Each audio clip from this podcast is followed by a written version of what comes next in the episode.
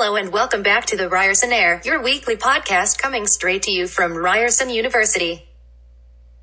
I'm Alice, your host, and if you are new, welcome. This week is all about transitioning from high school to university and how orientation events can help. With us this week is first year LIR student Ariana Balochi. Welcome to the show. Thank you so much for having me. It's an honor to be here, and I'm so excited to be going to Ryerson. You are gonna love the school. If it's anything like the orientation events, I can't wait.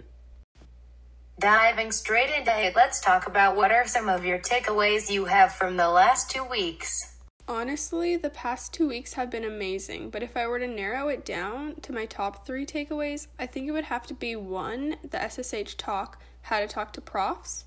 The second being SSH Talk that entailed accessibility and resources offered to those with a disability, much like myself. And finally, I got some great advice about learning a new language from the profs at the PAs and profs session. Wow, I'm so amazed at the amount they were offering. Almost wish they had this my first year. My next question for you is now that school has just begun, have you found yourself implementing or exploring any of the takeaways?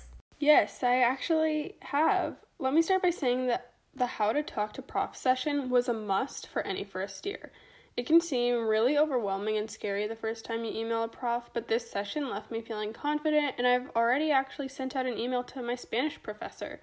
Looking into the accessibility session, I've been looking into the resources they offer a lot more in depth in the past few days to see how they can accommodate to my different disabilities, which is something I'm looking forward to doing more research about.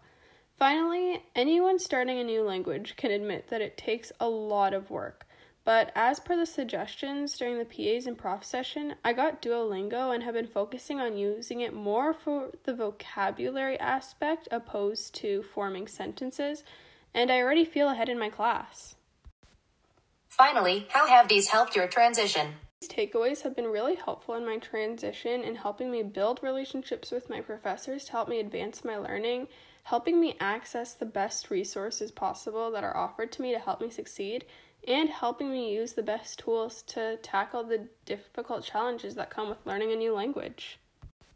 Thank you so much, Ariana. Any last tips you've got for other first years?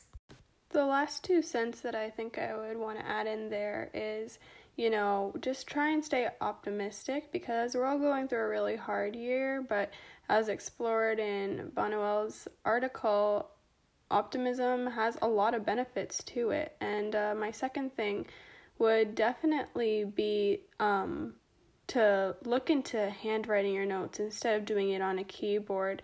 I remember during the SSH talk where we talked with a lot of alumni that was really emphasized, as well as in the article by Mueller P. and uh, Oppenheimer.